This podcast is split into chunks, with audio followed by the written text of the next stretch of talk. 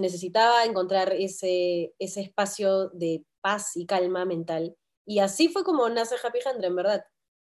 Agarrándome y apoyándome sobre eso que construí en el 2015 y reforzándolo con cada cosa que he hecho.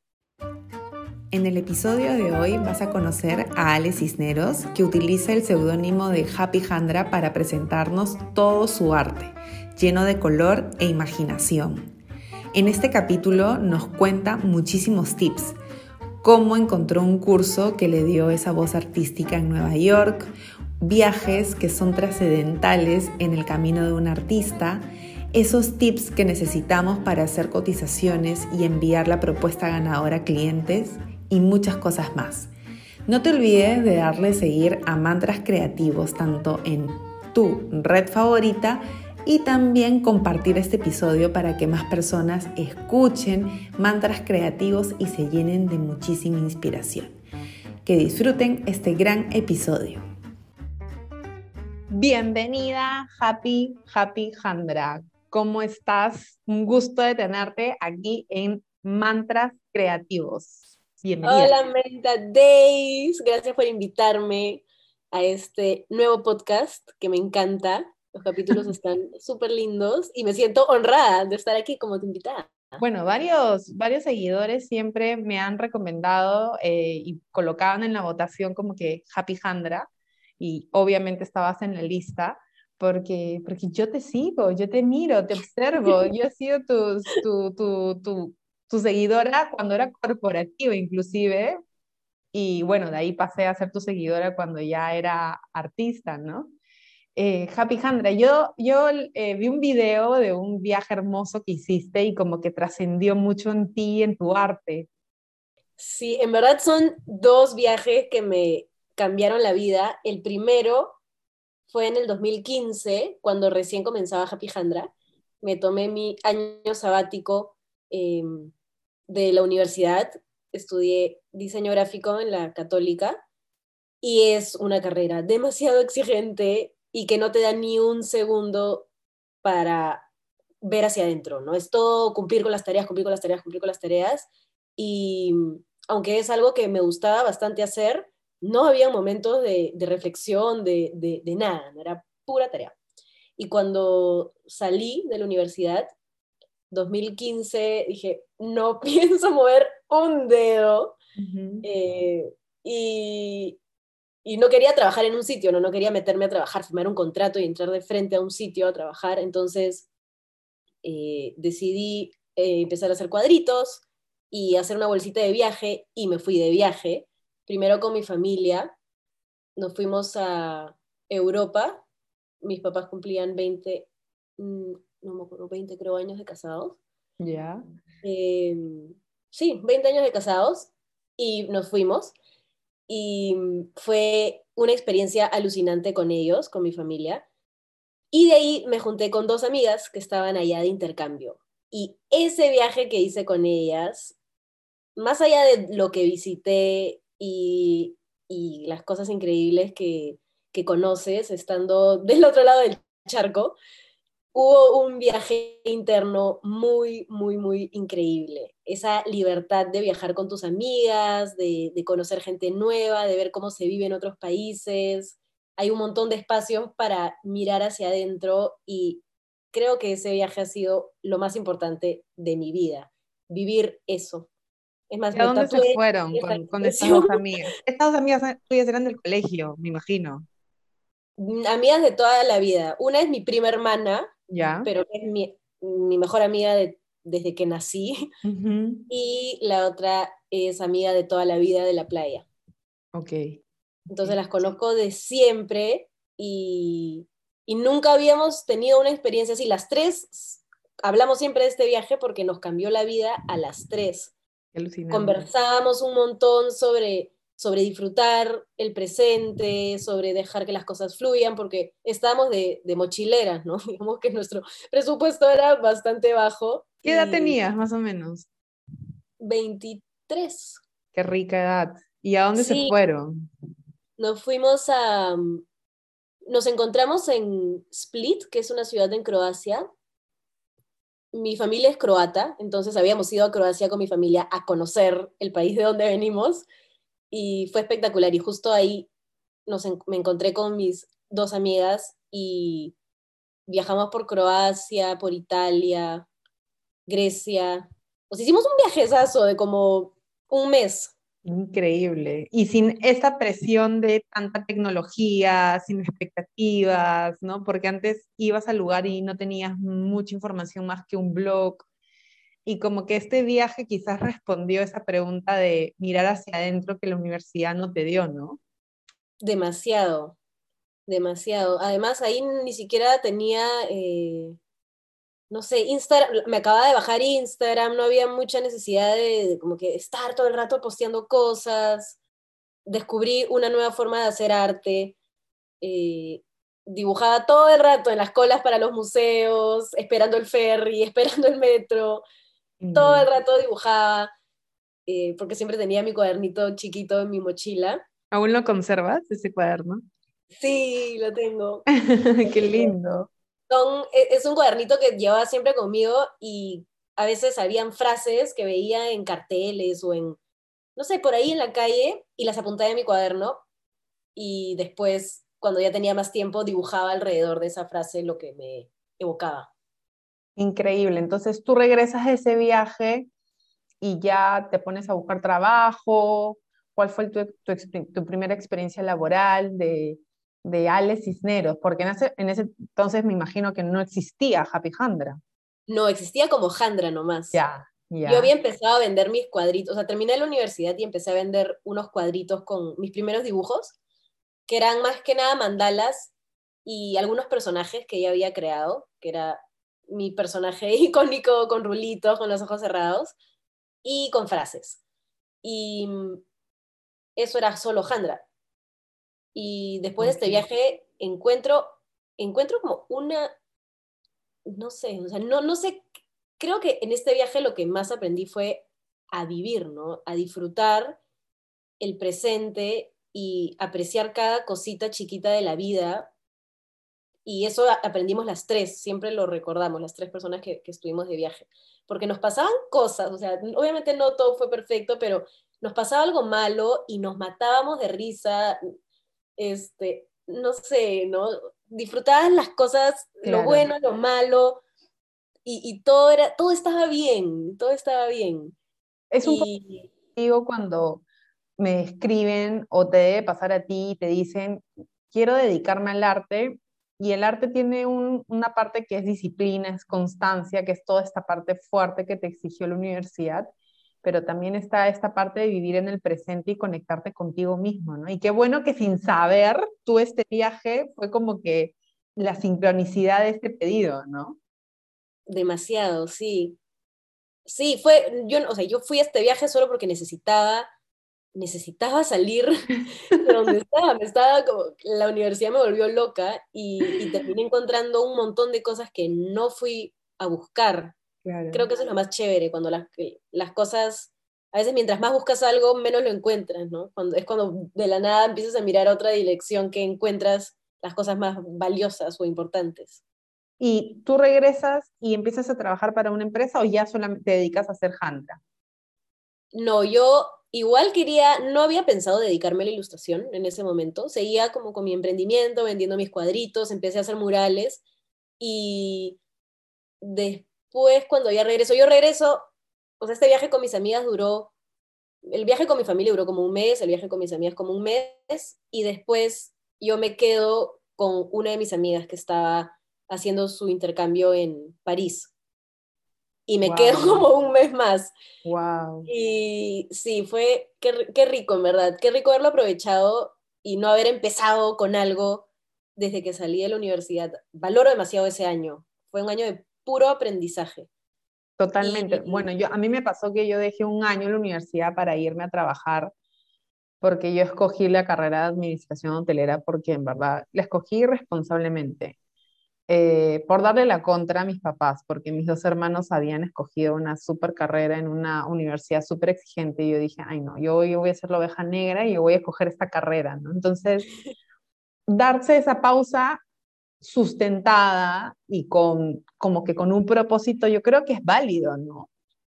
Demasiado válido, porque además uno está estudiando desde que nace, desde que nace va al nido, va al colegio, va a la universidad y en qué momento te detienes y piensas en las cosas, ¿no?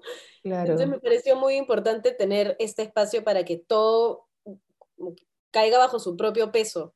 Igual cuando yo regresé, quería seguir siendo diseñadora gráfica y quería seguir trabajando en innovación, en design thinking y, y a eso postulé cuando regresé, porque de todas maneras quería entrar a una empresa porque mi mente chancona quería y decía, tienes que entrar a una empresa. Tú has sido súper estudiosa en el colegio, de buenas sí, demasiado, Demasiado. Me encanta estudiar, me encanta aprender, me encanta tomar notas.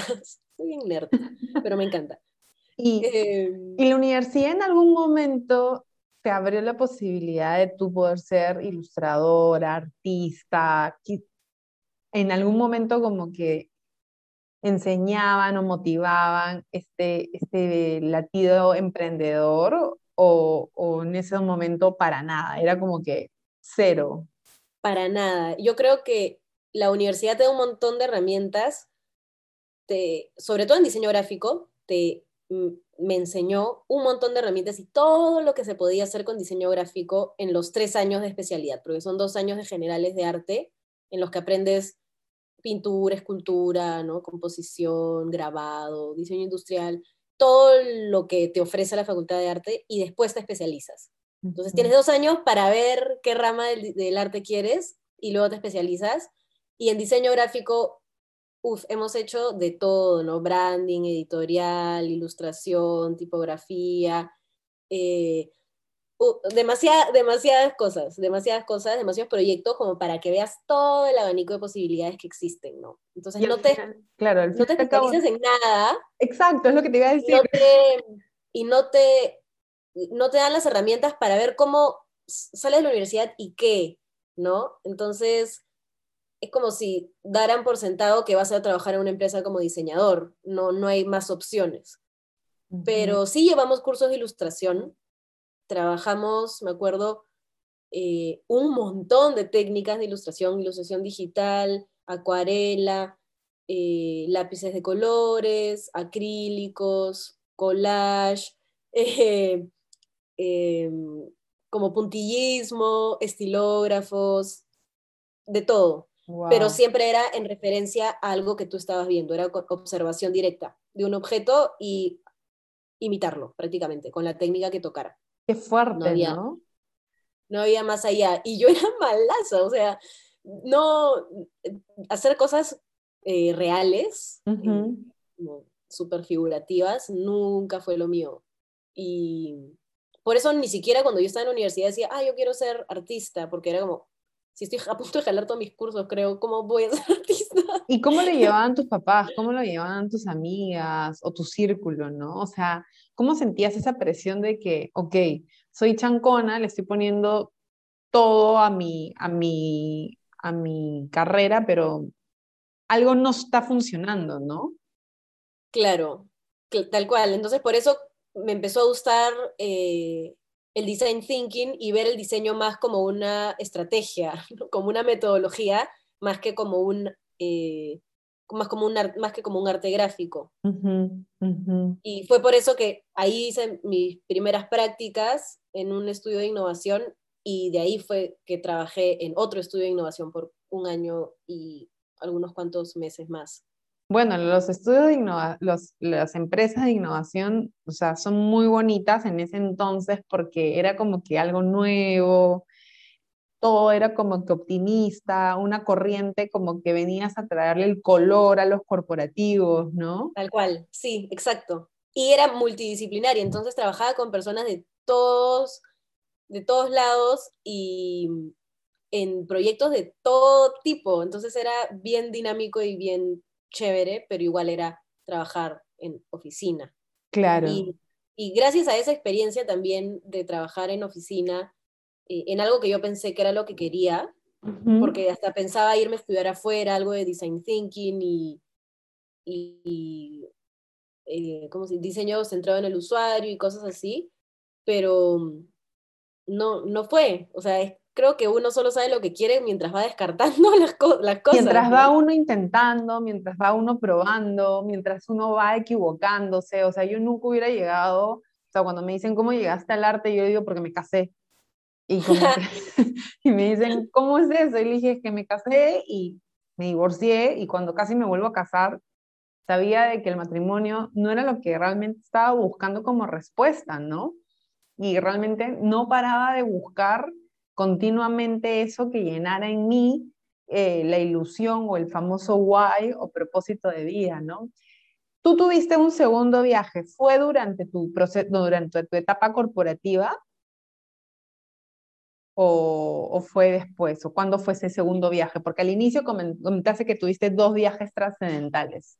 Sí, el primero fue el que me abrió los ojos a la vida y abrió los ojos hacia adentro mío para este viaje de exploración interna y, no sé, seguir conociendo. Me hizo que me interese más en, ver hacia adentro, eh, que me cambió la vida. Este no tiene tanto que ver con mi vida profesional, sino más con mi vida personal.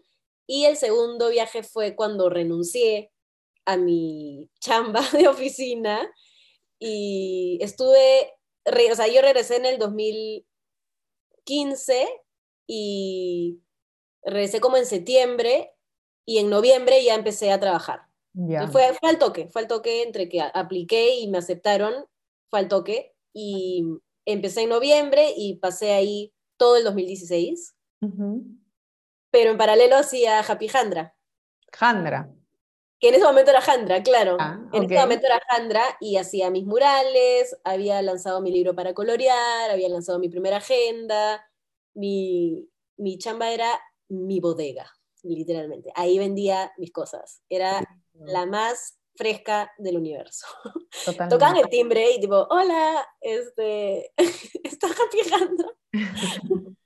qué, qué vergüenza. Este, pero nada, o sea, así empecé, así empecé y, y en los fines de semana hacía murales en, en casa. Me acuerdo que estaba haciendo mi tesis también. Entonces estaba con chamba de tiempo completo haciendo mi tesis eh, y haciendo mi emprendimiento. ¿Y ahí decides renunciar y te vas de viaje o te vas de vacaciones y te vas de viaje a este viaje importante? No, fue o sea, yo renuncio porque ya me di cuenta que no me gustaba lo que estaba haciendo y que, y que Jandra tenía un montón de potencial que estaba desaprovechando al no dedicarle mi 100%.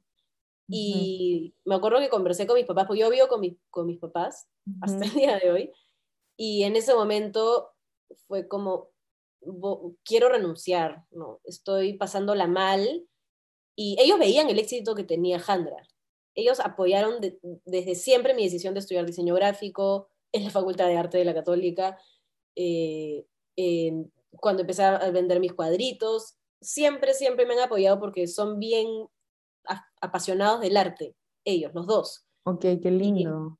sí, felizmente, en verdad, porque hay un montón de personas que me preguntan, ¿no? ¿Cómo hiciste para decir a tus papás que te querías dedicar al arte? Y gracias a Dios no fue un problema. O sea, yo creo que hay, hay, hay, personas que decirle a tus papás que te vas a dedicar al arte es como decirles que estás embarazada y no tienes, no sabes quién es el papá, ¿no? Una cosa así, ¿no? Claro, claro. O sea, gracias a Dios yo no, no, tuve que pasar por, ese, por esa angustia, ¿no? O sea, yo me acuerdo que la primera vez que me invitaron del Arcomar a hacer una exposición, la pared era huge, o sea, inmensa. Y yo dije, no tengo piezas tan grandes.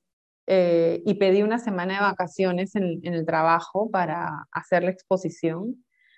Y mi papá, o sea, me dijo de que, que, yo estaba jugando con fuego, que lo pensara bien. Y cada vez que yo estaba así súper afanosa pintando para mi muestra, se acercaba y decía, mm, ¿por qué has hecho eso? Y yo me sentía súper, o sea, súper mal, ¿no? O sea, y ahora que te escucho, qué, qué bonito de que tus papás sean tus principales motores, ¿no? De, ese, de esa inspiración, ¿no? Bueno, les dijiste, papá, ¿sabes qué? Renuncio, me voy y te fui.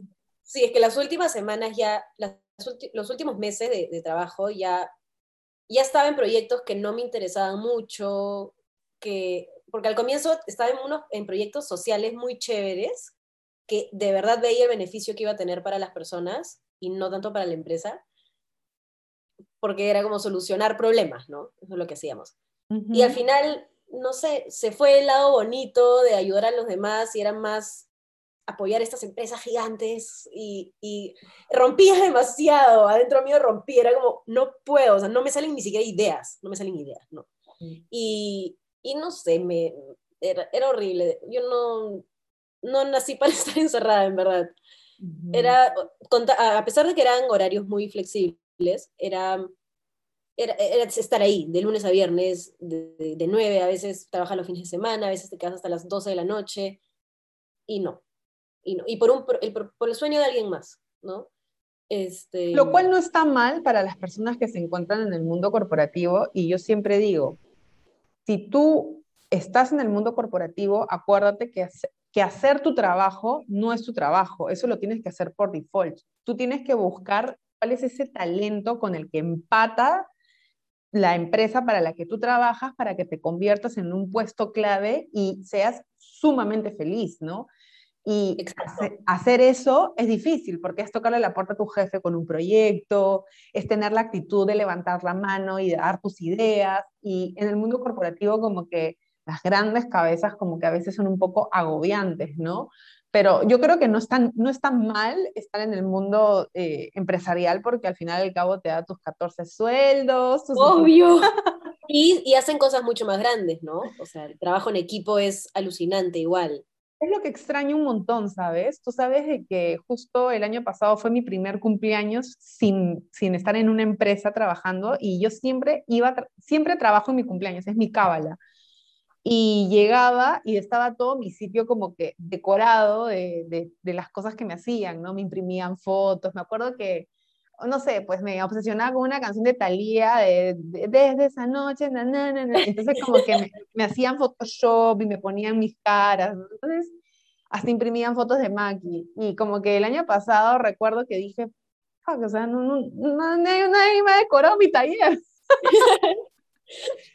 Autodecorado con tu trabajo. Pero sí recibí bastantes regalos y muestras de cariño hermosas, ¿no? Entonces, este, pero bueno, sin desviarnos del tema, quiero saber cuál es el segundo viaje, Alejandra. Ya, entonces yo renuncio, y ahí iba llorando, llorando a trabajar, y en las mañanas, en las mañanas lloraba, era horrible, manejaba así casi que ritmo romántica, y, y renuncié. Era como que ya no soy, ya no soy feliz acá, de, si, después voy a encontrar otro trabajo, puedo, puedo encontrarlo, pero es ahora o nunca. O sea, trabajar en mi emprendimiento es ahora o nunca, porque soy joven, no tengo familia, vivo con mis papás, tengo su apoyo. Entonces, era lo peor que puede pasar es que no me vaya bien y que entre a trabajar como diseñadora gráfica en, otro, en otra cosa. Entonces yo renuncio en diciembre del 2016 y eh, fue como, ok, ya no tengo que ir a trabajar, ¿qué hago? ¿Cuál es el siguiente paso? ¿A qué dirección voy? ¿Cómo, se, cómo empieza siendo emprendedor? ¿Cómo empieza siendo ilustrador independiente o artista independiente? ¿Cómo consigo trabajo? Uf, millones de preguntas que no tenían respuesta. Y al final digo, ok, como no sé nada, voy a aprender. voy, a, voy que alguien me enseñe. Y empecé a buscar cursos de ilustración, de emprendimiento, cosas relacionadas a la creatividad y increíblemente, cómo es la vida, que yo me había suscrito a un boletín en una universidad en Nueva York porque yo quería eh, ir a estudiar eh, diseño, design thinking, innovación. Entonces me había suscrito al boletín de, de programas de verano para hacer innovación y me llega un correo de esa universidad con toda la lista de, cursos, que estaban dictando en verano. Obviamente los primeritos eran por los que yo había pedido el boletín y abajo habían cursos más artísticos, ¿no? Había, uf, había un montón de cursos y había uno que decía, eh, en inglés era Illustration and Visual Storytelling, Art and Industry, que es ilustración y narrativa visual, arte e industria. Entonces todo lo que quiero saber está en ese curso, ilustración, eh, storytelling y cómo trabajar con el arte en la industria. Y, uff, la preparación para aplicar, porque solo son como 15 cupos, te piden que hagas un texto, un statement, no sé cómo se dice. Una declaración, un manifiesto. como un manifiesto de tu arte. Eh, te piden tu portafolio y, y, que llenes como una carta de motivación y, uff, olvídate cómo me preparé para, para eso. Nunca le había metido tantas ganas a algo en mi vida, creo. Me reuní con demasiadas personas que habían estudiado afuera para que me ayuden. Me reuní con profesores que me ayudaron a hacer la declaración esta de mi arte y mi portafolio era mis dibujitos. O sea, yo veía en la página web de la universidad eh, las cosas que, que, los estudiantes hacían ahí, eran unas cosas de locos, pues, te imaginarás, súper realistas, con demasiados efectos en Photoshop, y yo con mis dibujitos, este, que, que son como son, pues, ¿no? Son súper naif.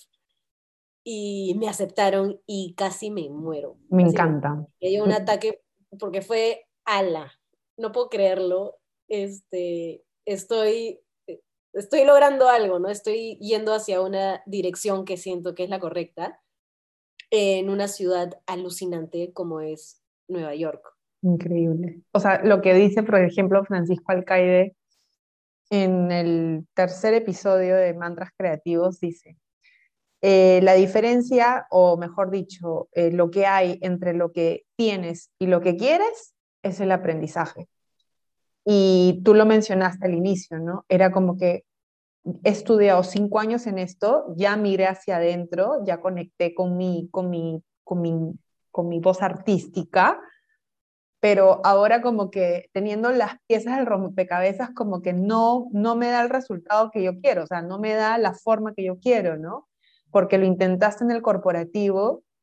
Y eso es algo muy valiente, porque en el 2016 estábamos sumergidos en una burbuja donde renunciar e irte a estudiar a Nueva York después de cinco años es de valientes realmente, porque ahora se ha normalizado esta valentía de ser emprendedor, de reinventarte, de vivir de tu propio sueldo, pero yo creo que hace cinco años esta, esta sociedad era muy cerrada e inclusive yo creo que hay muchos, eh, muchos talleres que no son tan caros, que inclusive hay más caros acá en Lima, pero, pero lo queremos rápido, ¿no? Y como tú dices, te preparaste, averiguaste, te reuniste.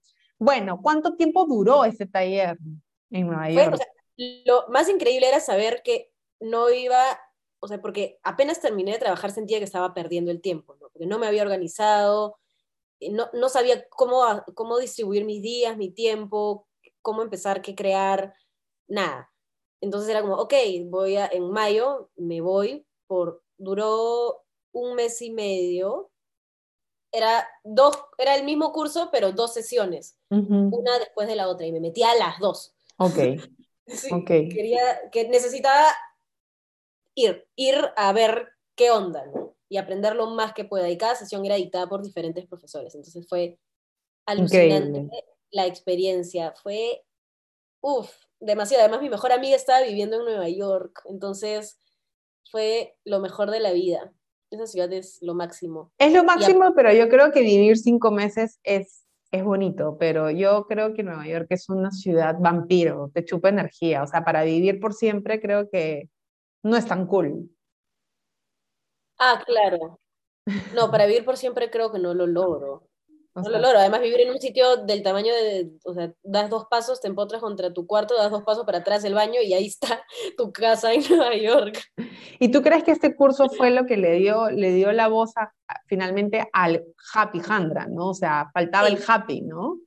Sí, tal cual. Hace, antes de ir ya estaba el Happy, pero ahí reforcé la idea, ¿no? Conversando con mis profesores, me dijeron, me acuerdo esta frase porque se la dije a a mi profesor, que era el más estricto de todos, yo, yo estaba alucinada en verdad con, con la calidad de la educación que recibí en esas semanas, eh, porque en la, en la católica me acuerdo que, que no se sentía que los profesores, los artistas, te, los profesores que eran artistas, eh, o pintores o escultores o lo que sea, te hacían como imitar su estilo, ¿no? Tenían, es eh, bonito o feo, ellos decidían qué estaba bien y qué estaba mal y no les importaba que tú tengas una voz interna, ¿no? Wow, qué fuerte, ¿ah? Y cuando yo llego a, este lugar, no sabes lo que era mi profesor, era, se vestía todo de negro, tenía una chivita y unas cejas negras y unos ojos negros y calvo y era este griego y, y, usaba polos, todo de, todo negro, polos que decían negativity, eh, black, eh, como que cosas todas oscuras y su arte es súper oscuro con armas y animal, como que armas con, caras de animales, pistolas y es como, ok, le voy a presentar mi portafolio a este hombre y se va a reír por tres días seguidos. Claro, o sea, tú súper vulnerable lo que, ¿para qué venía? Tal el primer día fue revisión de portafolio porque él quería conocernos, ¿no? Y cada uno entraba al cuartito con nuestro portafolio y te juro que yo solo veía las cosas que hacían las personas de mi alrededor, eran todos unos capos de todo el mundo y hacían cosas alucinantes y yo ahí decía, me muero, ¿por qué me han aceptado? ¿Qué hago acá? Y, te juro que entré y a la, a la revisión de portafolio y me encantó, o sea, fue cero, dejó todo su lado, no quería que haga obviamente arte como la que él hacía, era, wow, tienes un montón de de potencial y, lo, y le dije, wow, le dije tal cual, pensé que me ibas a decir que todo, que todo estaba mal, ¿no? Tenía miedo de entrar y me dijo, no, si el punto de estar acá es que nosotros reforcemos las herramientas que ustedes ya tienen y el estilo que ya tienen y darle, darle sentido a lo que ustedes están creando. Wow. Me acuerdo que ese día salí de mi clase llorando de felicidad y, y llamé a todas las personas que quiero y les dije, no puedo creer que esté aquí. Estoy demasiado feliz. Es que yo creo que es un poco también lo que nosotras a través de nuestro arte hacemos, porque en tu última agenda tú hiciste algo que a mí me encantó, acá la tengo conmigo y te la enseño. ya, puro que la uso tanto que no sé si llega a diciembre, no por el material, sino porque yo soy, anoto todo, escribo todo. Realmente te felicito porque está súper bien hecha. Y algo de lo que, mira, cómo se ve el impacto de lo que tú acabas de decir, ¿no? toda tu agenda está para colorear, porque tú puedes poner la forma, pero al final la que compra la agenda la pinta con el estilo que cada uno tiene. Exacto. Entonces, puede ser que lo pinte todo black y sea como tu profesor, o sea, lo pinte todo gris, lo pinte todo negro, y no por eso tu agenda va a ser fea, porque al final y al cabo este es, es, es un instrumento, ¿no? Y, qué lindo porque una vez que tú sientes que alguien abraza tu arte, es como que es raro, pero no sé si te ha pasado, es como que sientes que te dan la venia espiritual para que tú puedas abrir tu voz artística. ¿Lo sentiste así? ¿Fue, ¿Sientes que fue como que tu iniciación, tu bautizo? Sí, de verdad que sí, porque lo que me dijo, porque obviamente es un profesor, o sea, te dan unas críticas constructivas muy potentes y, aprendes a no, a no resentirte, ¿no? este, porque se nota que viene de una persona muy profesional que quiere que tú mejores y está dedicando su vida a que tú hagas con tu arte lo que mejor puedas. este, eso yo no lo había sentido acá. Em, acá era como que te estaban imponiendo cómo debía hacer las cosas. En cambio, en, en, esta universidad de Nueva York era mucho más libre, pero me dijo, veo que, que siempre tu tema es el mismo. Este, siempre, o sea, yo, lo que yo le presenté eran mis primeros dibujos, ¿no? Todos eran en blanco y negro, eh, todos estaban en la misma posición, las composiciones eran todas iguales, y me dijo, deberías intentar hacer algo muy diferente. Y me acuerdo que hice, hice la leyenda de Mamaokyo y wow. Wow. Y, y, haciendo, como que retándome, porque todos los ejercicios que nos hacían hacer era, eran un reto para mí, era tratar de retarme. Yo estaba mentalizada en que voy a hacer las cosas diferentes y, en verdad como no te ponen nota, porque era una residencia, era, ok, estoy acá para probar. Entonces probé de todo, probé, fui a la tienda de arte que quedaba abajo y, me compré materiales nuevos. Y... Me puedo morir con las tiendas de arte en Estados Unidos o sea, son deliciosas. Creo que es más, huelen a tiendas de arte desde una cuadra antes. juro. Cuando Y te grita, y te grita, entra, compra, compra, ven, llévame, llévame. entraba, yo decía, Dios mío, ¿qué es esto? O sea, sentía que me estaba jalando un poco así el polo porque como que ya hiperventilaba, ¿no? Lo mismo cuando entras a Target y ves un montón de cosas. En ese entonces, ahora ya hay más cosas lindas aquí en cuestión de decoración, pero en, en, en el 2016 yo recuerdo inclusive todavía traer ropa para vender cuando me iba a España, porque no habían muchas Claro. tiendas acá. Bueno, entonces regresa Happy Handra con una voz artística totalmente sólida, eh, con un mundo totalmente diferente. Y Claro, y en el 2017, 17. Ujú, qué lindo. Sí, Oye, yo en el 2017 eh, empiezo a pintar. ¿de verdad? Sí, Estamos conectadas. estamos conectadas, hermanas, sí. Qué Ahí bacán. empecé a usar el color, pues, empecé a usar el color y ahí fue que le pregunté a mi profesor súper oscuro, este, súper dark, eh, si es que estaba bien que se llame Happy Handra. Y me dijo, está perfecto. Happy sells, me dijo. La felicidad vende. Ujú, Como que, Sí, sí. es verdad. Lo es dejaré verdad. así. Lo Bueno, dejaré así. Yo también, o sea, yo también en, dentro del, del, del manifiesto de Menta Days es que mi arte es para inspirar, ¿no? O sea, hay arte que también es para conmover o para ponerte triste, pero el mío Obvio. busca eh, que cuando lo pongas en tu pared recuerdes esa, esa emoción, así, esa fiesta, ¿no? ¿Y cómo ha sido tu camino desde el 2017? ¿Cómo crees que, o sea, cómo ves a, a, a Ale Cisneros del 2017 con la de ahora? O sea, cuéntame un poquito de ese proceso tan rico que ha sido totalmente una evolución, ¿no? Sí, en verdad aprendí un montón de cosas que me sirvieron, como, no sé, cómo cotizar tu trabajo, cómo presentarle una propuesta a un cliente. No, no era solo trabajar sobre tu arte, sino era art and industry, era cómo funciona el mercado artístico en Nueva York. Eso fue lo que me fregó, porque era, obviamente acá en Perú, el mercado artístico eh, de ilustración, mejor dicho, eh, es bien pobre, ¿no? Acá no es como que te paguen dos mil dólares por la portada de Somos. Ujú. Allá te pagan eso por la portada del Claro, New ahí está el. New Yorker, está eh, The Economist y como que eh, muchas personas coleccionan estas revistas por las portadas que son enigmáticas, ¿no? Sí, son alucinantes.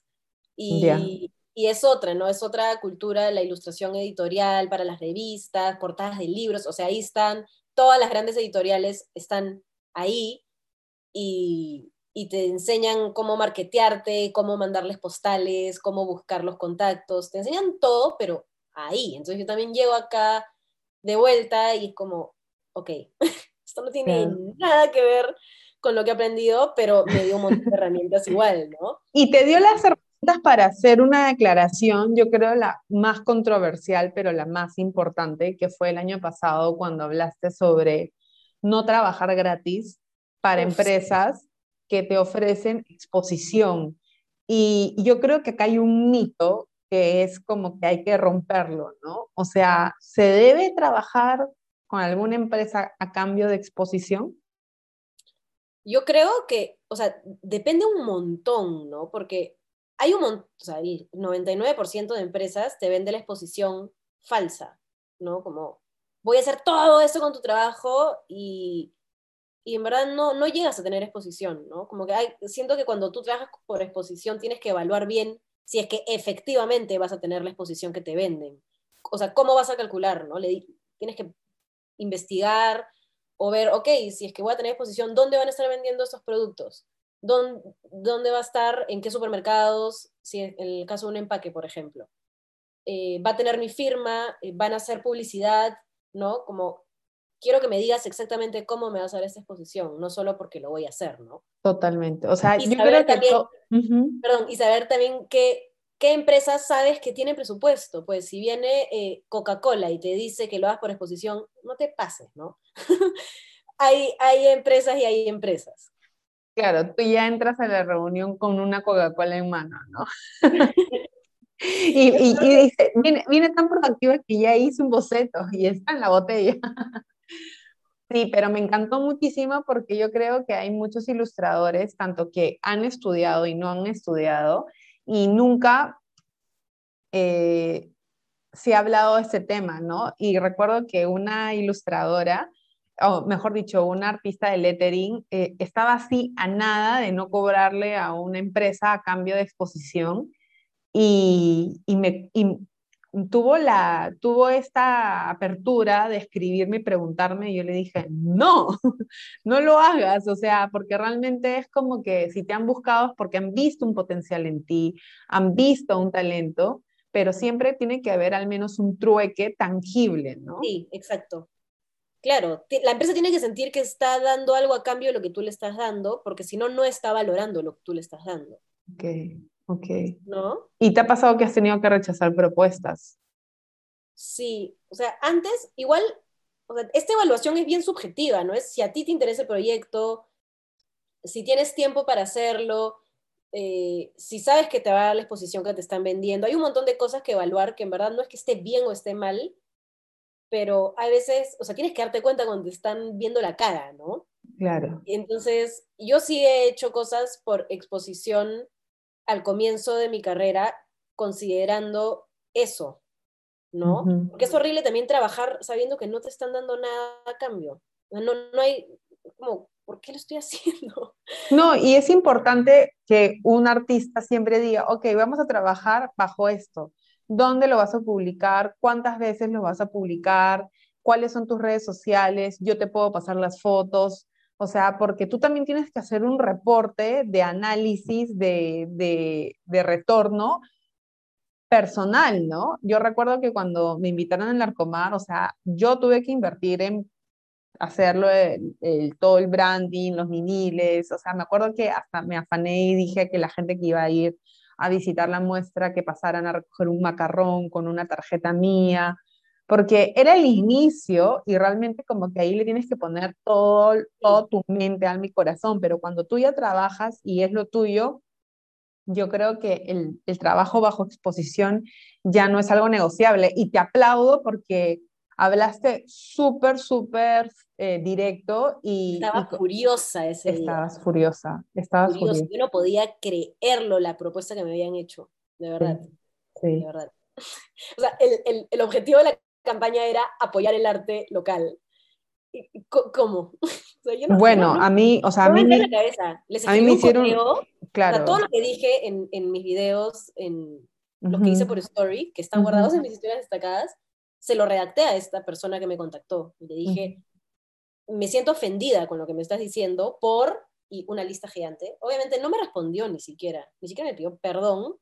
Y han seguido usando la misma, han seguido usando la misma estrategia con ilustradores que recién están comenzando y me muero de pena porque a pesar de que, de que haya dado este mensaje, siguen ¡ah! como...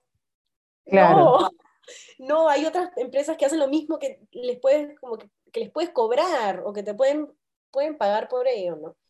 Bueno, a mí me pasó algo súper raro, es más, te lo compartí porque nos reímos juntas y es como que una marca quería darme unos productos y quería venir a mi casa a hacer un video yo usando los productos y yo eh, abriéndole las puertas a todo el equipo de producción, o sea, utilizando mi casa como escenario donde una agencia con una productora cobran un fee y cobran por día de locación y como que era que me iban a dar unos productos a cambio y era como que, a ver, ¿quieres que te abra la puerta de mi casa? O sea, un lugar donde es como que mi galería, mi taller a cambio de productos y las dos era como que se nos salían los emoticons. Sí, te salen los demonios, porque es como, no entiendo. o sea, no entiendo. Tu fotógrafo también lo está haciendo por canje, este, el que va a editar el video también lo está haciendo por canje, tú lo estás haciendo por canje. O sea, pues. hay que acostumbrar a la industria a que todo trabajo es remunerado y eso depende de cada uno hacerle fiel a uno mismo y a sus colegas porque muchas veces nosotros queremos abarcar proyectos que suenan tentadores, pero sí, lo vas a tener, vas a tener la exposición, vas a tener tu rebote en, en, en, las redes sociales, pero ¿cómo aportó a ti ese trabajo? ¿no? Entonces, es bastante, bastante complicado. Otra cosa que acabas de decir que me gustó mucho y nos puedas contar un poquito más es sobre armar propuestas de cliente y cotizar tu arte. Tú sabes que yo tengo todos los mensajes que me dicen a mí de Mentadays es como que me encanta escribir Mentadays porque pido tu catálogo y lo tienes actualizado. Y yo digo, pero no es lo normal. Y es como que no, hay artistas que les tengo que pedir como tres o cuatro veces que me manden sus piezas disponibles. Y es como que creo que una antigua escuela, no antiguo de personas mayores, sino de pensamiento. ¿Cuáles para ti tus, tus bullets que deben estar siempre en una cotización, en una propuesta al, cliente en temas de, de arte, ¿no? Claro, espérame, antes de responderte eso, voy a hacer un comentario de lo que hemos hablado antes, que es que cuando tú trabajas gratis para una empresa, se pasan la voz de que tú trabajas gratis y ya no van a querer pagar nadie porque tú vas a empezar a cobrar y te van a decir, ay, pero para esta persona, para esta empresa lo hiciste gratis. Entonces, tú solito te cagas tu tumba. Claro. Es, claro. hay un momento en que tienes que decir no y, educar al cliente. Este, y ahí sobre lo que acabas de decir, puntos claves para armar una cotización. Eh, yo que trabajo como ilustrador, cada proyecto es distinto, ¿no? Eh, mi, bueno, mis productos y mis, mis, mis prints o las cosas que hago están en mi tienda. Ahí pueden ver, se ven los, todas las características y los precios. Pero sí, cuando me mandan un mensaje que dice, no sé, por ejemplo, hola, tengo una marca eh, de ropa, eh, quiero un diseño. Punto. Entonces, ok, y le mando una lista gigante de preguntas, que es, ok, ¿qué marca de ropa es? ¿Es conocida? ¿Es un emprendimiento? ¿no? ¿Qué tan grande es? ¿Por, por dónde los puedo ubicar para poder ver qué, cómo es la marca? Eh, si tienen página web, por dónde venden sus cosas, si tienen tienda física, para conocer ¿no? este, la, marca en general. De ahí les pregunto en qué prendas va a ir este diseño, cuántos diseños quieren, porque a veces te dicen, quiero una ilustración, pero en verdad quieren un montón. Eh, si quieren que sea como patrón o si tienen alguna referencia visual de lo que quieren. Eh, cuánto stock va a haber o por cuánto tiempo quieren la sesión de uso de la ilustración o el patrón si es stock limitado o si lo quieren como por campaña de, verano, por ejemplo, y el stock que, que alcance, ¿no? Y em, creo que esas son las cosas más importantes. El stock, si es que, no sé, si es que es una marca más grande y exporta, también considerar, ¿no? Si es a nivel nacional o, o a nivel internacional, si es que van a ponerle pauta a, a las cosas y que van a usar mi imagen como artista como para reforzar la campaña de comunicación. O sea, son un montón de cosas que dependiendo de si sí o si no, eh, van sumando o restando al, al precio base, ¿no? Wow. Entonces es súper complejo. Yo me demoro un montón armando las cotizaciones porque no es, o sea, depende de, de, todo, ¿no? Si es que lo vendes tú desde tu casa y vas a hacer un stock de 10 de tu emprendimiento que recién vas a sacar su Instagram, no es lo mismo que venderle un diseño a, a Falabella, que lo va a exportar a, a toda Latinoamérica, ¿no? Es, es, muy distinto. Totalmente. Me encantan todos los puntos que has, que has dado, los he anotado. Va a salir por ahí algo simpático como resumen también para todos los mente escucha, porque algo que yo siempre hago para las propuestas con clientes es también colocar tu propuesta de valor. O sea, ¿quién eres tú y cuál es el ADN de tu voz artística? Que es muy importante eh, aterrizarlo en un, en un documento de presentación más allá de dónde estudiaste, porque tú pudiste estudiar en Nueva York, pero dime cuáles son tus redes, qué trabajo social quizás has hecho, eh, con qué marcas has trabajado y qué es lo que te diferencia del resto de artistas. Cuando digo te diferencia del resto de artistas, no que te hace mejor, sino que te hace único. Y muchas veces aterrizarlo en una propuesta, puedes pensar que es muy egocéntrico y como que nadie lo hace, pero sí se debería hacer, ¿no? O sea, yo vengo del mundo corporativo y cuando habría propuestas para trabajar con ciertas empresas, lo primero que les decía, ¿por qué debería contratarte a ti y no a, esta empresa? ¿no? ¿Cuáles tus más en tu propuesta de cliente más allá de trabajar para una marca de ropa?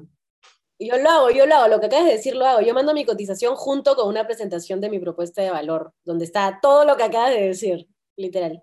Qué lindo. Oye, disculpen, disculpen que Maki está ahorita en unos sueños profundos y los ronquidos, pero... Así que no sé si voy a poder editar esto, pero está que ronca así, maleadas. Hoy día la han bañado y la, la mujer está pero extasiada. Qué rica. ¿Cómo hiciste tu propuesta de valor? ¿Hiciste un FODA?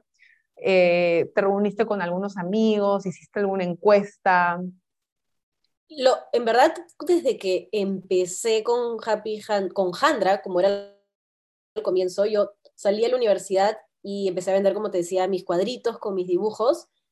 Y me había metido un curso de branding en Creana, creo, que me encantó. Y como proyecto de ese curso creé mi marca Handra. Y, y eh, todo el proceso, desde el naming y todo, quería que sea, tenía todo un concepto detrás, en verdad. Eh, el naming era como la otra parte de mi nombre, ¿no? Yo soy Alejandra y todo el mundo me dice Ale, pero yo quería hacer referencia a ese otro lado mío que, está, que es mi refugio, que es lo que está de, o sea, hacia adentro, ¿no? De, de mi cara para afuera es Ale para todo el mundo y de mi cara para adentro es Jandra. Y quería hacer referencia a eso. Y me acuerdo la lluvia de ideas y todo del, la misión, visión, análisis, todo eso hicimos en ese curso. Era que Happy Handra, que Handra sea un refugio, un lugar de bienestar donde yo vaya, eh, donde yo vaya cuando me estoy sintiendo mal, que sea un escape. Y, todo esto porque yo estaba pasando por un, una relación tóxica.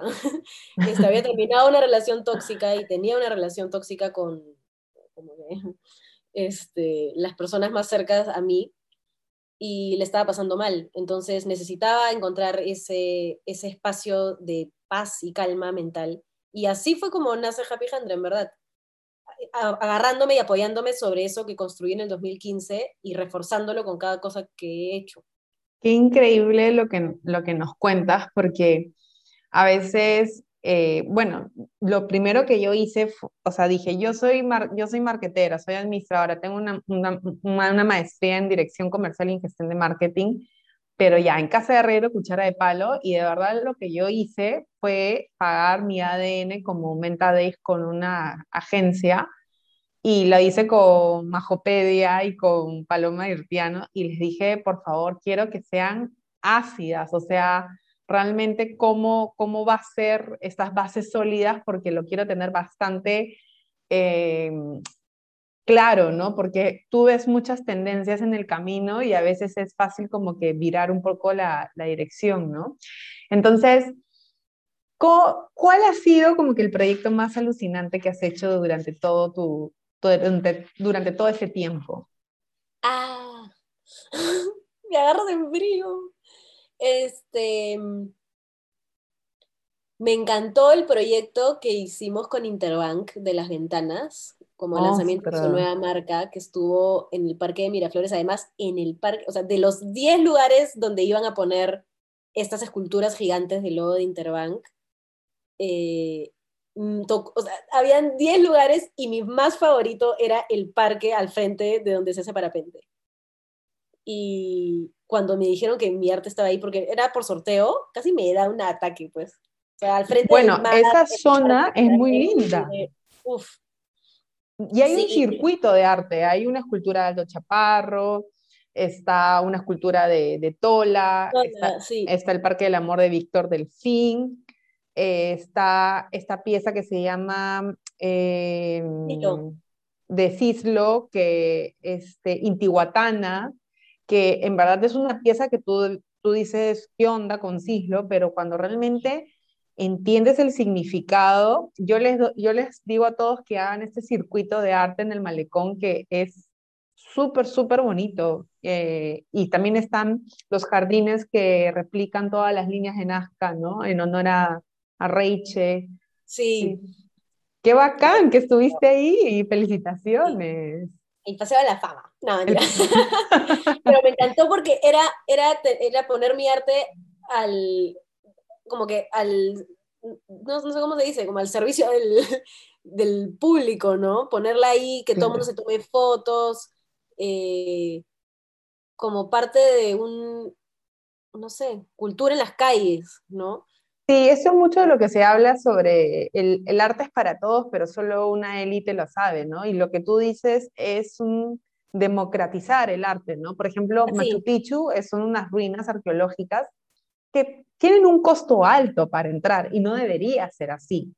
Sin embargo, un artista que dona una pieza o que expone una pieza y alguien puede acercarse y observarla, realmente es un regalo que todos, todos recibimos, ¿no? Y lo que tú has dicho es como que democratizar un poco eso, ¿no? El arte. Sí, demasiado. Y me encantaba porque me mandaban fotos con, con esta pieza y no sé, fue demasiado, fue demasiado lindo. Este, creo, que, creo que ha sido el, más, el que más me ha gustado. ¿Y tu proyecto más, más thriller? O, a ver, aunque, aunque más, ¿cuál, cuál, cuál, cuál? Me acuerdo cuando regresé de, de de Nueva York, mi sueño máximo, que lo había manifestado durante toda esa época en Nueva York, era, me muero por trabajar con Adidas. Es como mi marca top, mi marca favorita. Y regreso y me escriben de Adidas. Y para un proyecto increíble era hacer, hacer los pines y unos parches como parte de un lanzamiento de una nueva campaña y no solo diseñar los pines y parches, sino estar ahí el día de la inauguración eh, personalizando pines y, como era como la imagen de, de la campaña. Y fue, mm. Yo no lo podía creer, me acuerdo cuando me aceptaron la cotización, grité como una loca por toda mi casa y llamé a mi amiga con la que me había estado quedando en, en Nueva York, que también es artista, y, dije, no, no me vas a creer este, quién me ha dicho para trabajar. Y me dijo, Adidas. Sí. ese, ese es mi, mi, trabajo más feeling, porque me demostró que estaba en el camino correcto, ¿no? Yo regreso y es como, este, este, esta propuesta fue reafirmarme que estaba logrando para lo que he venido al mundo.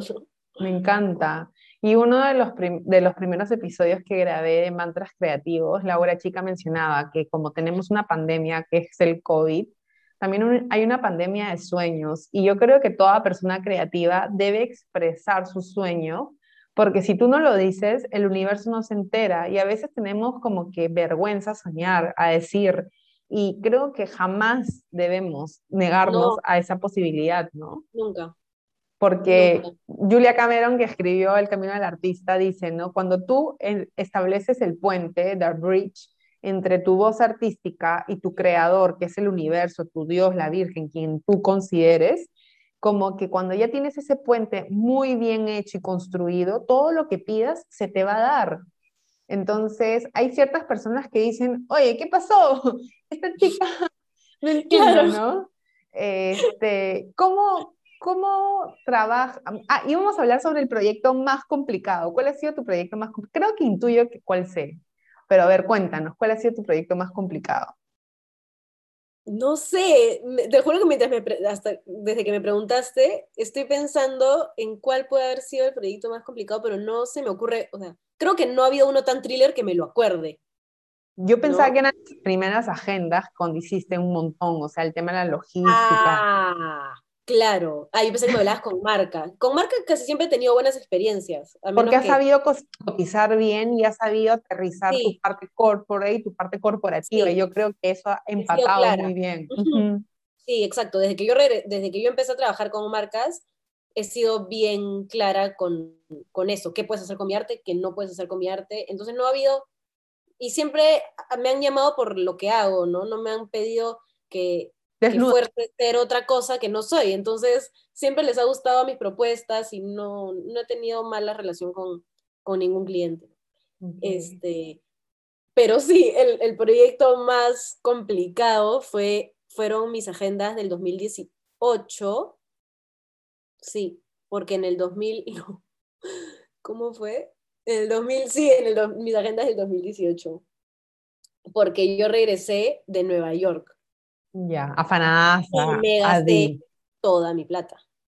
me gasté toda mi plata. Y, y, regresé y seguí haciendo un poquito de, más de plata y me apareció esta posibilidad de irme a Vietnam a un proyecto artístico de dos semanas. Ajá. Que el dato me lo había pasado una amiga que había conocido en esta residencia, ¿no? En Nueva York. Que ella es de la India y el proyecto era de la India, y, pero era en Vietnam y era un road trip por Vietnam junto con otros artistas de todo el mundo, y íbamos a hacer como que un montón de cosas locas durante todo el viaje. Y postulé calladita, no le dije a nadie este, que había postulado y cuando me aceptaron fue, ok, ¿cómo voy a pagar esto? Este, fue, fue gracioso, fue gracioso porque era como, ok, acabo de regresar de Nueva York, como que ya, es, ya siento que debería estar eh, em, em, poniendo raíces, ¿no? ¿no? No yéndome de viaje de nuevo. Y me acuerdo que le pregunté a mis papás, como que confío, confío demasiado en la opinión de, de mis papás, ¿no? son bien, bien sabios. Y, y, es el balance perfecto entre, entre, ¿no? Lo, entre sigue tus sueños y, y tengo una vida más estructurada, como, no sé, el yin y el yang. Este, y me dicen, Ale, ¿cuándo en tu vida te vas a ir a Vietnam si no es ahorita? O sea, ándate, ¿no? Ándate, estás desaprovechando la oportunidad. Son solo dos semanas. No, no es que te vas a ir a, a ver qué hacer con tu vida. Te estás yendo con un propósito y regresas. Mm, ok. Entonces me fui y gasté toda la plata que no tenía. Entonces... ¿Fue un, poco, ¿Fue un poco ese viaje algo de sanación con esta relación, rompimiento tóxico? ¿Ayudó a eso o, o fueron dos hechos aislados? Ayudó. Ya. Ok. Sí. O sea, la, la, relación, la del 2015, dices. O sea, como comentaste que tuviste una relación muy así tóxica, entonces asumí que... No, eso, eso se, se, sanó en, el, en ese viaje de 2000, 2015. Ah, ok, ok. Sí. Ahí se sanó porque encontré mi fuerza interior, ¿no? Como que acá nadie me va a venir con hueva. Totalmente. Como que o sea, eh, terminé ese viaje demasiado empoderada y jurándome que nunca más iba permitir una relación tóxica en mi vida. Qué monstruo, qué monstruo. Y, ¿Te fuiste a Vietnam? Y me fui a Vietnam y gasté toda la plata que no tenía. Entonces cuando regresé, era justo era noviembre, y dije, miércoles, las agendas. Este, las agendas, quiero sacarla de nuevo, y la empecé a diseñar, y ese, ay no, nadie lo va a ver ya. La agenda del 2018. Ya. La portada para colorear y me acuerdo que mi presupuesto era nulo para esa agenda, entonces este, no podía ir a la imprenta a la que fui la primera vez porque no me alcanzaba, entonces busqué opciones más baratas y lo barato sale caro. Eh, no sabes las agendas que me entregaron, yo no lo podía creer. Habían, habían agendas que tenían pedazos de comida entre hoja y hoja, maní confitado entre hoja y hoja, sangre entre hoja y hoja, hojas volteadas, no tenían, algunas no tenían meses, algunas tenían hojas en blanco nomás. Eh, todo estaba chueco. Te juro que habían parecía que habían trapeado la imprenta con mis agendas y me las entregan y, como que con, con, con, mi mamá empezamos a ver, me acuerdo, este, hoja por hoja las agendas y descartando las que estaban mal para que no las hagan de nuevo, ¿no? Claro y ya se acercaba, obviamente, la fecha de empezar a vender las agendas, eh, porque es como hay fecha límite, pues tienes que tienes que, la gente, no, la gente no tiene más de una agenda, entonces tienes que ser bien eh, estratégico con el, en el momento en el que las empiezas a vender, ¿no? Porque no quieres que, que alguien más ya se haya comprado una agenda y deje de comprarte a ti, porque pasa. Claro. Y, y me acuerdo que fue un estrés, fue un estrés, me peleaba a muerte con la señorita que me había atendido. Este, ella, ella no tenía la culpa, según ella, ella no tenía la culpa, como, entonces, ¿quién tiene la culpa? ¿No? O sea, yo, por contratarte, este, y fue una pesadilla, o sea, hasta ahorita tengo como 150 agendas que no pude vender. Wow. Horrible. ¿Pero recuperaste el dinero que invertiste? Sí, pero me imagino que haber sido demasiado fuerte e, ese estrés, ¿no? O sea... Demasiado estrés, porque luchar con proveedores ya es estresante, pelearte con proveedores que no cumplen ya es estresante, pero que te dan un trabajo así de basura, de verdad, con sangre, con manchas, o sea, las agendas incompletas, es otro nivel. O sea, tú no revisabas las agendas, o sea, tú trajiste agentes de CSI para ver si, si había... Sí, te lo juro. O sea, imagínate si yo no hubiera revisado hoja por hoja la agenda. Le iba a llegar a mi cliente así, con, con sangre. Claro. Este, y, después ya dije, no, nunca más en mi vida voy a... O sea, lo barato sale caro tal cual. Más fue el estrés que nada. Pero bueno, no tenía presupuesto y quería sacar el producto. Entonces, sí, a mí también, me ha pasado. Por pasa por no organizarse, ¿no? Ya aprendí a organizarme, a saber que tengo que tener cierta cantidad de, de plata para poder invertir en este momento del año y, uff, o sea, aprendes, aprendes de eso. Y yo, o sea, el año pasado, por ejemplo, para la portada del Reinventa tu Creatividad 2, que fue este libro que hice, hice un vestido con Anaís Yucra, con uno de mis clientes. Y la verdad que eh, hacer varios de estos vestidos con todo el diseño de Anaís y, y todo su mano de obra, lo vale, pero la coyuntura no me lo permitía, ¿no? Entonces yo creo que como un artista nunca podemos ser tan románticos de decir como que, ok, voy a apostar por algo, pero tú tienes que hacer tu análisis de retorno y saber que no es posible, ¿no? Pero jamás como que apelando a la falta de calidad. Y yo creo que ese fue tu aprendizaje, ¿no? Venías en una excelente racha y, y hay veces que nos toca caernos, ¿no? O sea, nos toca. Es parte del Como ya ir un poco cerrando, que si no nos quedamos horas, horas y horas hablando, ¿cuál sería la ruta del proceso creativo de Happy Handra? ¿no? O sea, hemos hablado de viajes, hemos hablado de, de, aprendizajes, pero unos seis pasos, o dime así, ¿cuál sería tu, tu proceso de ruta? ¿no? Depende, yo creo que depende o sea, para mi arte personal, dices, porque obviamente para mi proceso creando cosas para clientes es muy, distinto. Ah, no, obviamente. Yo más que nada hago esta pregunta como que para todos los escuchas y todas tus seguidoras que se encuentran en este proceso, quizás están estudiando una carrera. Y yo creo que el primer consejo que tú dices es conócete, ¿no? O sea, es como que... Sí, la vez, sí, la vez pasada dije lo mismo, porque alguien preguntó, tú estabas en ese, en ese en vivo, creo que hice hace poquito. Sí, lindo. ¿No? Alguien, alguien preguntó eso y un consejo para empezar a ilustrar y yo dije eso, conócete o conoce muy bien del tema que quieras ilustrar, porque tú tienes que dibujar de algo que conoces. Igual cuando, cuando es, tanto cuando es este, arte personal o cuando es arte para un cliente, tienes que saber qué quieres comunicar con ese dibujo. Ok. ¿No? O sea, en tu caso es más abstracto, en tu caso es más abstracto, en mi caso es más eh, más ilustrativo, más un, un, dibujo que tenga un concepto que enseñe algo, ¿no? ¿Cuál sería el siguiente tip? Eh, eh, escribir. escribir. O sea, en mi proceso artístico personal es escribir cómo me siento, sobre todo cuando me siento muy abrumada por algo, hay un pensamiento que no me deja en paz me pasa seguido, aunque no lo crean. me pongo este, ansiosa Jandra, me pongo sad Jandra, me pongo molesta Jandra normalmente.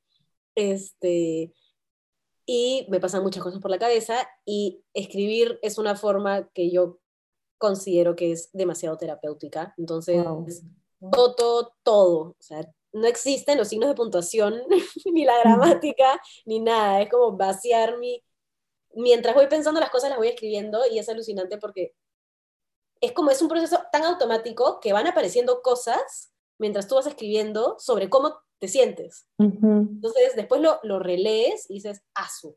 Sí.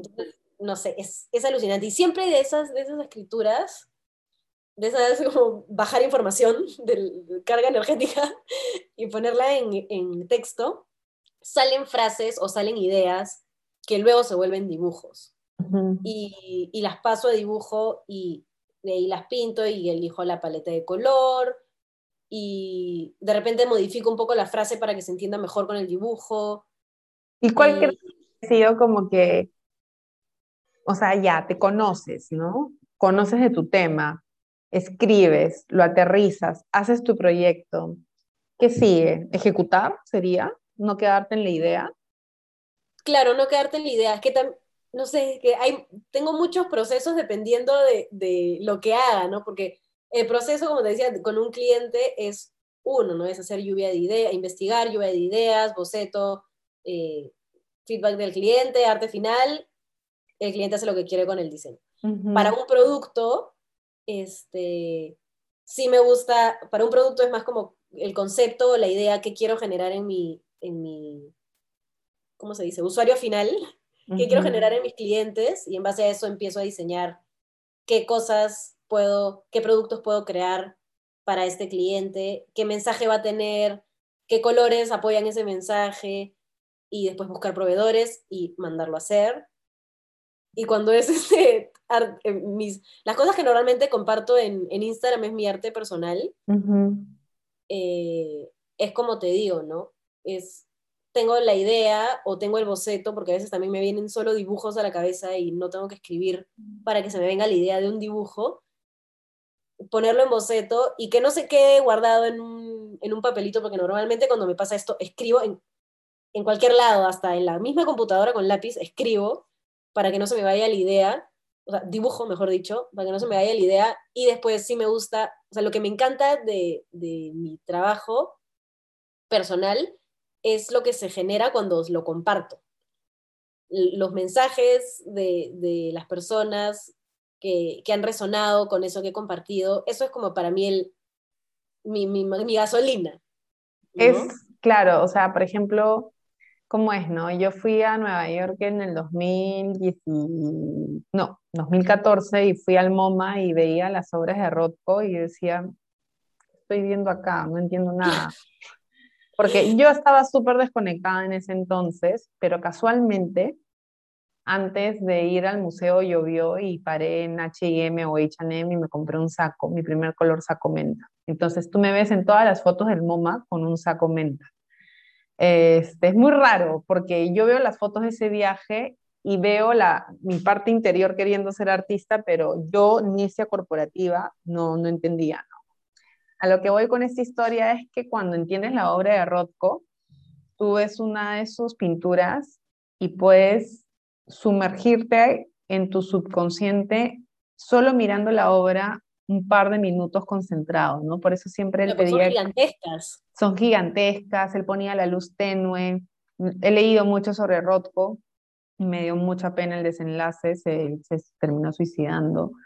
Y bueno, pone esta banqueta porque la gente quiere que él se, que se siente y se adentren, se metan en la pintura, porque una vez que tú haces esa nímesis o némesis, creo que es nímesis, que es la emoción que te genera una obra de arte, es como, es como, como cuando salen las máquinas de tragamonedas, tres los tres iconos iguales y como que tu universo interior hace una fiesta, ¿no? Y qué lindo lo que dices de que para ti el resultado de buscar ese, ese tragamonedas de cada persona sea parte de tu proceso. Qué bonito. Sí, sí, sí. De hecho, sí, la pasada, la semana pasada también estábamos hablando de cómo el arte te, te cura, cómo la ilustración, o sea, sirve como terapia y salió una frase que es que el arte es lo que, o sea, para mí el arte es lo que yo genero en las personas, ¿no? Más allá si mi dibujo es lindo, feo, este, o lo que sea, es eso que yo genero en los demás, para mí es lo, artístico de mi trabajo. Totalmente, totalmente. Entonces yo creo que parte de tu proceso es, es conectar con tu esencia, porque el resultado, más allá de los likes, es la interpretación de, todo tu contexto, ¿no? Como artista. Y como, como otro, o sea, sí, bueno, yo hoy día, por ejemplo, publiqué un cuadro que para mí, lo que es la familia. Y yo pinté toda una familia a mi mayor estilo, ¿no? Entonces, como que, como que me dicen, yo veo que esta persona acá es mi mamá, esta acá es mi papá, y para mí quizás es todo lo inverso, ¿no? Y eso es lo bonito. Este, ¿Qué le dirías a las personas que tienen ese arte que están empezando y no saben cómo publicarlo, les da vergüenza, temen por sus vidas porque venga la policía del Instagram y les ponga una multa. ¿Qué les dirías a, todos aquellos que sienten mucha vergüenza a la hora de publicar su trabajo en redes sociales? Em, a ver, creo que últimamente hay un montón de cuentas que son medio, ¿cómo se dice? Eh, cuando no, bueno, ¿cómo se dice? Cuando no sabes, el, no tienes nombre, anónimas. Ok. Que son anónimas, que funcionan con seudónimos, ¿no? Hay un montón, o sea, si yo no pongo que soy Ale, mi cuenta es Happy Handra. ¿Y quién es Happy Handra? No, si yo no enseño mi cara, soy mi arte y no, eso no, no, de repente no daría tanta vergüenza, de repente comenzar con un seudónimo y empezar a publicar así, ¿no? Como yo. Eh, claro, normalmente Days. Yo no podía usar mi nombre, o sea, eh, salía en gestión y de pronto iba a salir pintando, entonces no podía. Alucina. Claramente Daisy es la que salió el, mes pasado. Sí, hablando de rotación personal, era como que... Pero tú sabes que mi abuelo se llama José María Sánchez Urtiaga y él estudió leyes. Y él dijo, yo no voy a usar mi nombre, voy a usar un seudónimo. Y él se puso Camilo Blas como Menta Days. Es muy raro las cosas del Orinoco, pero bueno, ese es un gran tip, que, que las personas se coloquen un seudónimo para poder empezar a mostrar su arte y como que quiten esa parte vulnerable de su ser. Claro, creo que sí es buena idea. Igual no, no sé, creo que a mí nunca me dio vergüenza compartir mi arte porque mi cuenta empezó siendo personal y solo me seguía mis amigos y en verdad siempre he sido una persona muy expresiva en todo sentido. Me encanta como, no sé, compartir las cosas que, que hago. Em, entonces, no sé, creo que podría ser un buen tip, porque he visto que hay un montón de personas que usan su seudónimo eh, con su cuenta de Instagram y, no, no me sé el nombre. Le he comprado cosas a, a, ilustradores que no sé cómo se llaman. Y una pregunta que se me acaba de venir, ¿tú hiciste comunidad de colegas de la universidad? ¿O te sientes más arraigada a tu comunidad de, de Vietnam o de Nueva York? No, este, no sé, al final, no hice, no, porque en la universidad nadie se, no sé, nadie, nadie de mi grupo se dedicó a la ilustración. No Sabes que mi teoría siempre, mi teoría siempre es que las maestrías no existen para enseñar, existen para hacer el networking que no pudiste hacer cuando estabas en la universidad, ¿no? Porque siempre entraba a reuniones, ah, él es el nuevo director de la Cámara del Comercio, ah, yo hice la maestría con él cuando estaba tal, y es como que me daba mucha risa cuando estas reuniones corporativas, oye, ¿te acuerdas cuando fuimos a, a Shanghái para el curso de tal? Y era como que, o sea, tú te metiste a hacer networking o estudiar, ¿no?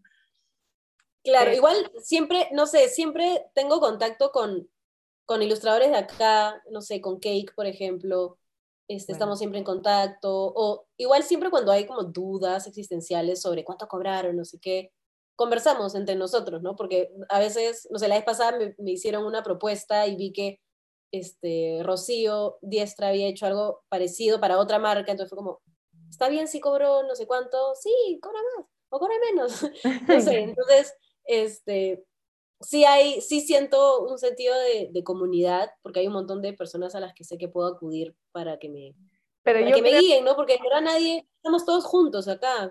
Pero yo creo que es una gran oportunidad de mejora para las universidades y sobre todo para el tema de artes, es que fortalezcan estos núcleos porque si todos manejamos una comunidad y uno está en el corporativo, uno es freelance, uno es ilustrador, como que puedes tener esta gran red de soporte y no tener que hacer una maestría para tenerla, ¿no? No para conocer gente, ¿no? Por decirlo así, ¿no?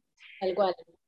Bueno, hemos llegado como que al final, pero podríamos seguir hablando horas y horas y horas. Como siempre. Como siempre, horas. Y bueno, debo confesar que, que Happy Handra es una de mis confidentes de mis últimas semanas. Y me encanta porque, no sé, yo creo que como que Ale es ese, esa contención de todas las travesuras que hago. Sí, soy un poco hermética en mis redes y no cuento las, las locuras que hago, pero para eso tienes colegas tan rayadas como tú que les puedes mandar audios y contarles. Gracias por, por tu soporte. Amo, eh, amo, que vivas a través de mí, así. No, amo vivir a través de ti, mejor dicho, tus aventuras. Ale, ¿cuál sería el mantra creativo para todos los mentes escucha? El mantra creativo de Happy Hand. El mantra creativo de Happy Hand. Uy, eso me has debido, me has debido decir antes para que lo piense durante el día. hay una, hay frases, o sea, frases que me encantan. Eh, una es, eh, ay, espérate, que tu pasión, que es, tipo, la tengo en, en, inglés, porque es de un poeta. Dilo en inglés, dilo, dilo. dilo. Es, eh, let your passion como devore your laziness. Que tu pasión como le saque la michi a tu flojera siempre. Este, que, tu pasión se coma tu, tu, cansancio. Sí, sobre todo cuando eres emprendedor, creo que es, estás agotado todo el día, ¿no? Eterno cansancio, sí. Entonces es como que esa motivación te, te alimente y no sé si esto es un mantra creativo, pero es una frase que siempre me repito, que si vas a hacer las cosas, hazlas lo mejor que puedas. Totalmente. Totalmente. Y, eso aplicado para todas las cosas en la vida. No sé si es un mantra creativo, pero... Por supuesto. Sí, y además que no se trata de hacerlas mejor buscando la perfección, sino hacerlas con ese entusiasmo, ¿no? O sea, yo siempre cuento esta anécdota para cerrar, pero creo que es demasiado divertida y es que a Miguel Ángel el Papa le dice, no vas a hacer la tumba de, de, este Papa que ya falleció, sino quiero que hagas la capilla Sixtina. Y en verdad le dan el trabajo de esculpir la, la, tumba a, a, Donatello y Miguel Ángel se queda piconazo y dice como que, ¿por qué? O sea, no es justo. Y cuando Miguel Ángel ve la capilla, Sixtina dice, esto es enorme, o sea, ni siquiera en esos años existían los andamios, pero él dijo, ¿saben qué? Como me han dado esta tarea y seguro me la han dado para que fracase y como que Donatello sea mejor que yo, la voy a hacer, pero la voy a hacer bien fea. O sea, voy a hacer mi arte tan cagón y me voy a obsesionar en terminarlo para salirme de esto y que sí, les voy a dar el gusto, pero les voy a poner mi entusiasmo a nivel opuesto, ¿no? Entonces, no sabía esto. Sí, se obsesionó y como era eh, época de peste, él no se bañaba para que las ratas no se le acercaran. O sea, el hombre no se bañó años. Y como que construía este, estos andamios en ese entonces, empezaba a calcar sus bocetos en el techo para que luego eh, eh, pasar el, la cal en ese entonces mucho más rápido, más fácil.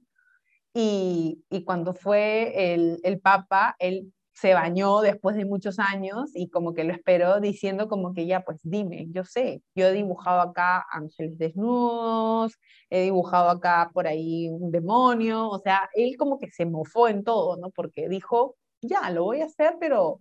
Claro. Y cuando entró el Papa, miró y le dijo, lo que tú has hecho es un milagro. Y él como que ¿Qué? sin saber, sin saber que, que toda esa energía la había volcado a su pasión, tal cual. A su pasión, ¿no? Entonces, como que siempre cuento eso porque cuando tuve que hacer una muestra para Yoke Plaza, yo trabajaba, tenía un montón de trabajo y como era corporativa sufría las amígdalas y tenía tres días para pintar piezas enormes y yo dije, ah, no, si me voy a meter un cagadón, lo voy a hacer bien, pero bien así. Y como que le puse esa energía y esa fuerza y, y, te juega a favor, ¿no? O sea, fue... Sí. Así que, que nada, me, me, me, vino esta anécdota de lo que... De lo que Demasiado buena. Demasiado buena, no lo sabía. Y, y, es como que se demoró cuatro años en, en pintar la capilla Sixtina y en restaurarla se demoraron como que nueve años. O sea, o sea el, el, lo que hizo este hombre fue sobrenatural. Este, imaginas? Yo creo que una semana trabajo en un proyecto y ya es como, me muero, necesito seguir la siguiente cosa que voy a hacer. Claro, él con tal de no bajarse del, del andamio se quedaba durmiendo y como que pintaba eh, boca arriba porque era una cúpula, ¿no? Entonces... Claro, claro, sí, sí, sí. He visto, he visto imágenes, mm, o sea, no sé si imágenes, pero he visto como las con poleas así, este, Totalmente. todo colgado del techo. Y cuando tú lo visitas, te piden guardar silencio porque estás yendo a un lugar donde, donde yo siempre digo que la creatividad es un acto de fe, ¿no? Yo creo que los artistas tienen este, esta cercanía a este universo creador angelical tan bonito porque expresamos lo que, lo que las emociones no pueden decir. Mm. Qué lindo. Sí, ya nos iremos de viaje, Happy Handra. Te agradezco un montón, mil gracias. A ti, me encanta conversar contigo.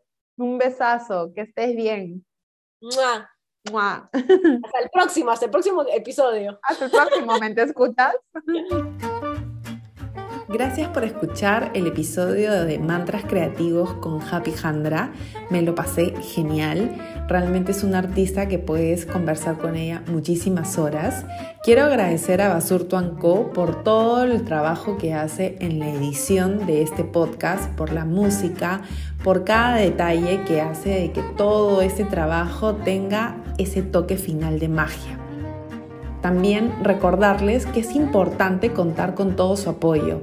Un like, un compartir y un guardar hace que este proyecto creativo llegue a más personas y así nos motivemos en seguir inspirando y creando. Estén preparados para el siguiente episodio porque esto no va a parar, recién comienza.